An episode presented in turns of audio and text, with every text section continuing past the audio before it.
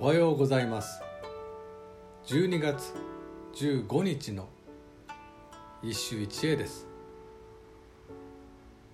玉葉和歌集より宗高親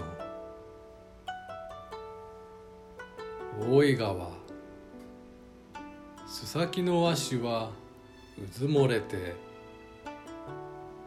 波に浮きたる雪の一村。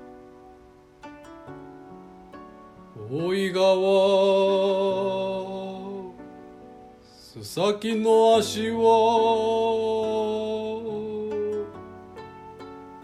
ずもれて海に浮きたる。雪の一村。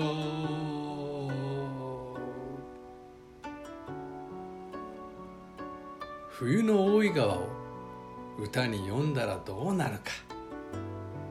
それが今日の歌だ。さすがにもみじはとうに果て雪にうずもれた足と川波に漂う塊となった雪が見えるばかり。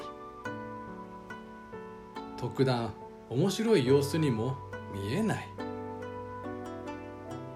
単なる写生であろうしかし写生はそのままでは歌にはなりえない。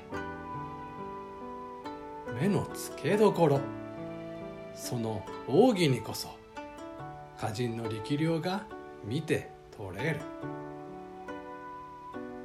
今日の歌は生と動の対比だ。不動のまま鎮座する。足と悠々と流れゆく雪。この違いに宗高親王は目を見張ったのだ。以上今日も素晴らしい歌に出会いました。